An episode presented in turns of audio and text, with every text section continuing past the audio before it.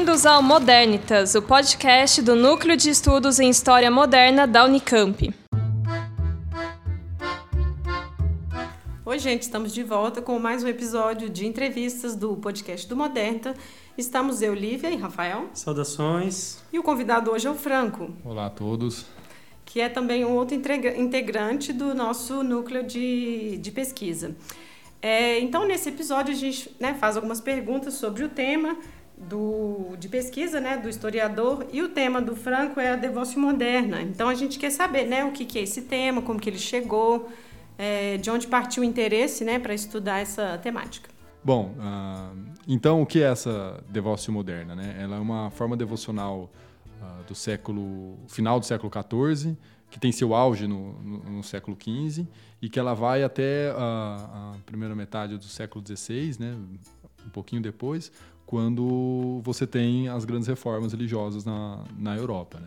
Basicamente, ela foi um, um movimento uh, que deu uma ênfase muito grande na espiritualidade interior, né, individual, a relação que, que esses devotos cultivavam uh, pessoalmente com Deus através de uma série de práticas exercitativas, ascéticas e meditativas, né?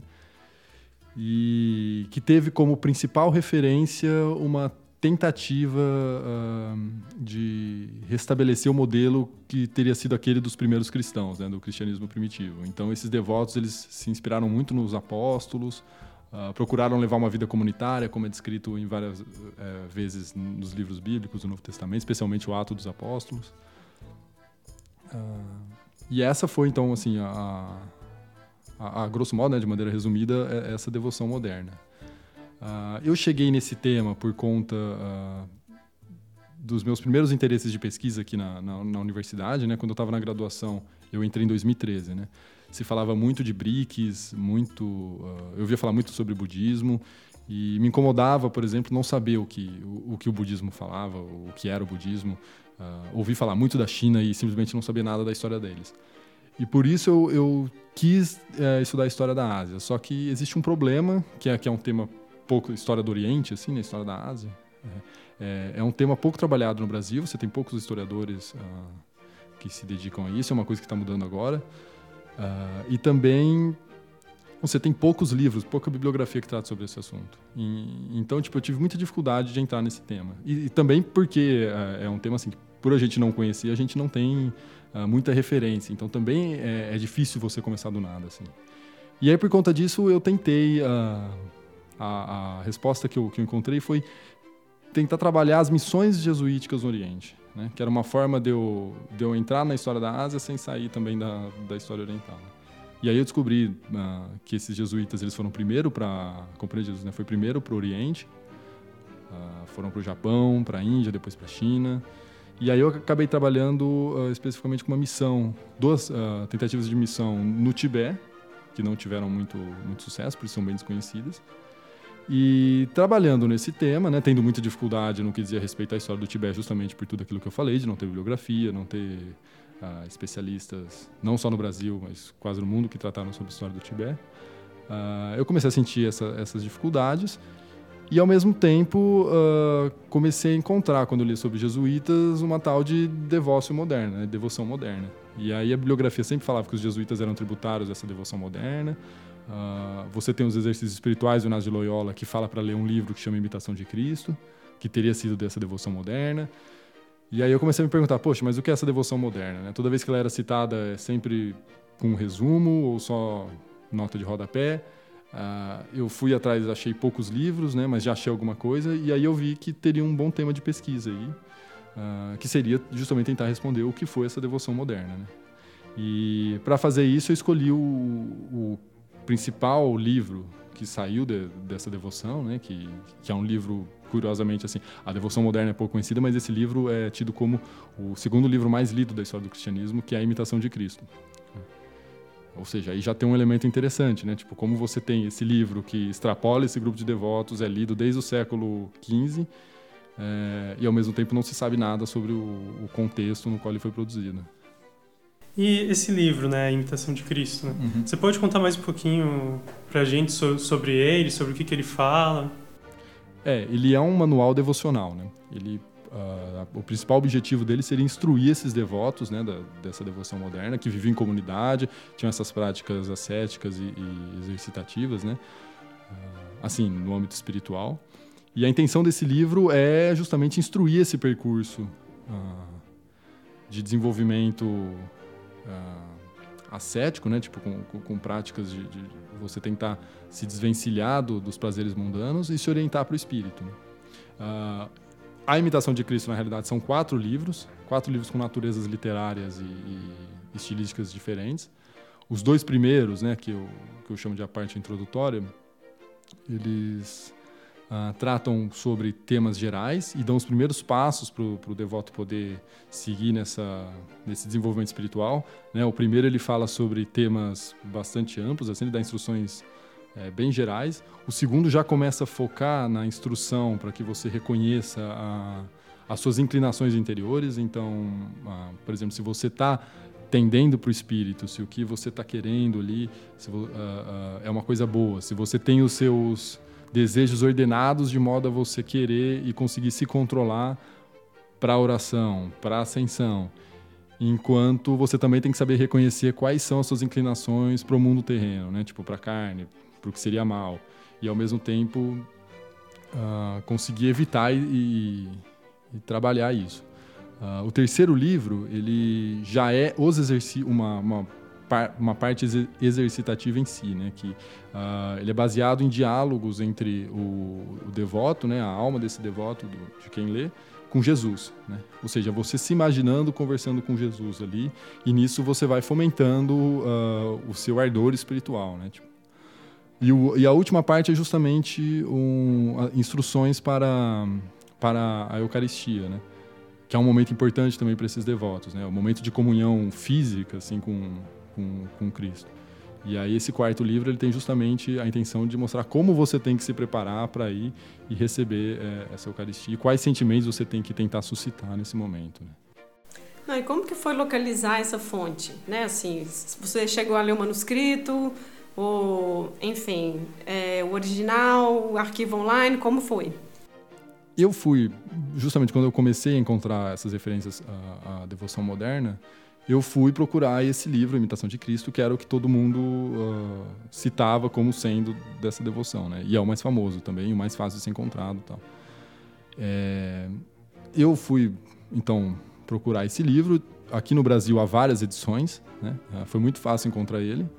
Mas eu comecei a reparar também que as edições elas tinham discrepâncias entre si. Então, um determinado trecho falava uma, dava a entender uma coisa, de, de outra edição, esse mesmo trecho dava a entender outra coisa. E aí eu falei, ah, isso tá tá estranho, né?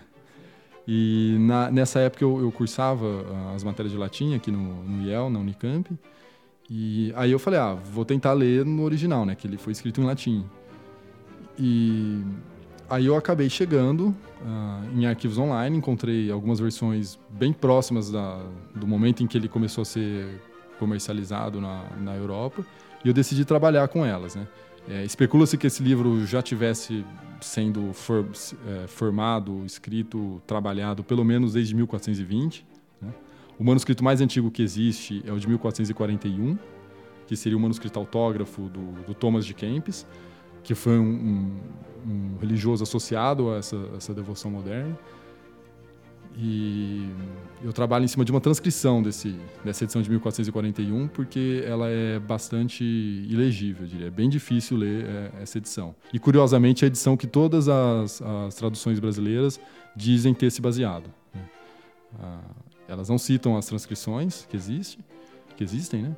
Ah, e dá a entender que elas se basearam nesse, texto que eu acredito que, enfim, é, é, é meio ilegível. Ou seja, já tem um, um caráter meio. É, uma dificuldade aí. É, tem, tem uma dúvida aí a respeito de como essas traduções foram feitas. Uh, depois eu escolhi outras duas edições que são uma de 1471, 1471 1472, né? É, há uma, uma dúvida em relação à data exata, mas que foi a, a primeira vez em que esse, é, esse, livro foi publicado, ainda manuscrito. Né? Ele foi comercializado uh, por volta dessa data. E foi quando ele começou a ser lido. Né? E também uma edição de 1483, que seria o manuscrito veneziano, né? É, ele tem algumas variações importantes em relação a, a esse, a, aos textos dessas duas outras edições. Então, além do desafio do latim, você também tem esse desafio paleográfico, né, para ler essas, é, essa caligrafia mais antiga, certo? Sim, é, é um desafio, mas uh, essa paleografia desses dois manuscritos de 1483 e 1471, 72, é, ela acaba sendo fácil de, de, de, se pegar. Assim. Há muitas abreviações, ah, mas as letras são claras e, e com, com, um pouco de prática assim, você pega rápido. Uh, o de 1441, aí sim, esse é, é, um desafio paleográfico mesmo. Né? Tipo, você precisa sentar lá e, e ficar... Decodificando. É, decodificando. tá. Mas a, a, falando assim, em resumo, não é um desafio paleográfico tão grande. As letras, uh, acho que talvez por ter sido feito para para ser comercializado e lido, essas, edições, essas duas edições acabam tendo uma caligrafia mais, mais legível. Bom, e nesse fazer histórico, né? Na hora que você está trabalhando com o seu documento, é, tem um historiador que prefere ir no arquivo, tem o momento da escrita, ou aquelas surpresas, né? Ou informações que a gente nem esperava encontrar no documento, né? Para você, assim, o que, que é, enfim, o que que está te interessando mais, né? Na análise do seu documento agora. É, eu tenho gostado bastante de, de ler ele no original, porque, assim, por mais que existam traduções, a gente tem que ter noção que, em última instância, elas são textos diferentes. Né? Quando você pega um texto numa língua, ele, a, as palavras ali carregam, às vezes, ambiguidades, sentidos implícitos, a ordem das palavras. Uh, isso tudo influencia na, na mensagem. Né? Quando você vai no original, você está mais próximo do, do, da, daquele sentido primeiro que o texto teve. Né? Então, ler ele no original é como desvendar uma série de mistérios assim que o, que o manuscrito parece que guarda. Então, que nem, por exemplo, você pode, você começa a perceber alguns conceitos que são importantes, que são diluídos nas traduções. Então, um conceito que aparece bastante que é consolação, né? Seria aquele estado no qual o devoto ele está uh, satisfeito espiritualmente, né? E ele, quando você pega as traduções, às vezes eles é, esse termo aparece como felicidade, como satisfação, às vezes como felicidade e satisfação na mesma tradução. Então, uh, ler ele no original permite que você pegue esses sentidos. E, e uma coisa que eu gosto também nesses textos medievais e, e, modernos é a quantidade de referências que eles pressupõem, né? Ou melhor, esses textos, uh, quando eles foram escritos, eles pressupunham o conhecimento de outras obras. Né? Então, quando você lê, é, é, é legal você ir descobrindo a, a, a, ao que eles estão se referindo. Né? Aqui, outros autores e os diálogos que eles estão fazendo. É, isso eu tenho gostado bastante. Bem, Franco, então você, como pesquisador, responde para a gente. Como você define o trabalho do historiador? Eu, eu definiria o trabalho do historiador. Ele, tem, ele envolve uh, o desenvolvimento de uma sensibilidade para o outro. Né? O passado, uh, ele é um outro momento com, no qual você tem pessoas que pensam de forma diferente, uh, tem outras angústias, outros medos, outras esperanças uh, que a gente tem. Né? Então, quando você olha para o passado, você tem que ter essa capacidade de pegar e, e, e conseguir perceber é, é, essas sutilezas, né? Tipo, fazer história não é só pegar um compilado de datas e eventos e, informações. Não, é, é, que nem o Walter Benjamin fala, é justamente você tentar se apoderar de uma lembrança no momento em que ela lampeja numa situação de perigo, né? É, é alguma coisa assim, né? Você pegar a, a, aqueles sentimentos que estão que estão uh, disseminados em determinado contexto e conseguir explicar eles à luz do seu tempo. Né? Ah, então, se for para responder o, qual é o trabalho do historiador, eu diria que é esse trabalho de explicar o outro e explicando o outro, você ser capaz de explicar a si mesmo. Mandou bem, mandou, mandou bem. Bom, como a gente gosta de conjugar também essa questão da pesquisa com o professor, sala de aula, né? Como que você pensa assim que seria uma forma didática de trazer o seu tema ou o seu tipo de documento?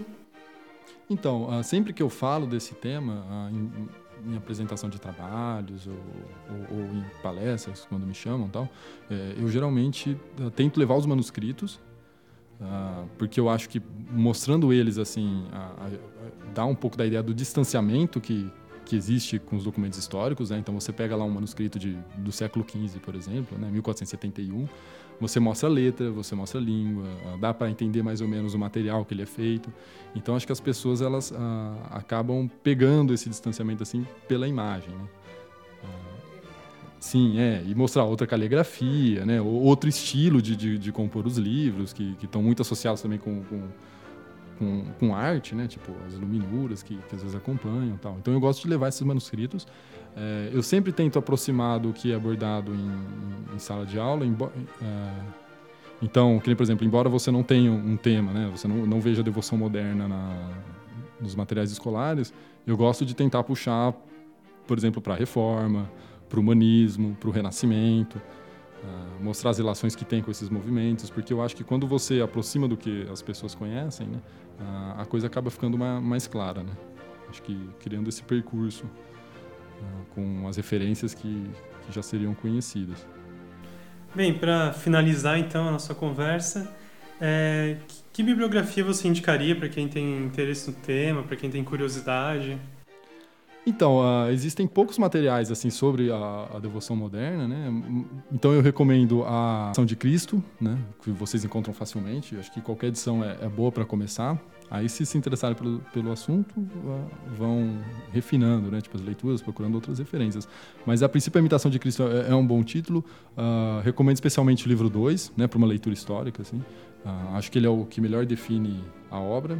Existe uma, um trabalho recente, né, que é do Henrique Cristiano José Matos, que ele chama Imitação de Cristo, Caminho de Crescimento Espiritual. É, é um trabalho que tem uma perspectiva religiosa e devocional, mas que é importante porque ele traz um apanhado histórico da, da devoção moderna. Né? Eu, eu, eu, acredito que esse tenha sido o único trabalho em português até agora que faça uma, uma reconstituição histórica assim, da, dessa devoção e tente entender a imitação de Cristo à luz dela.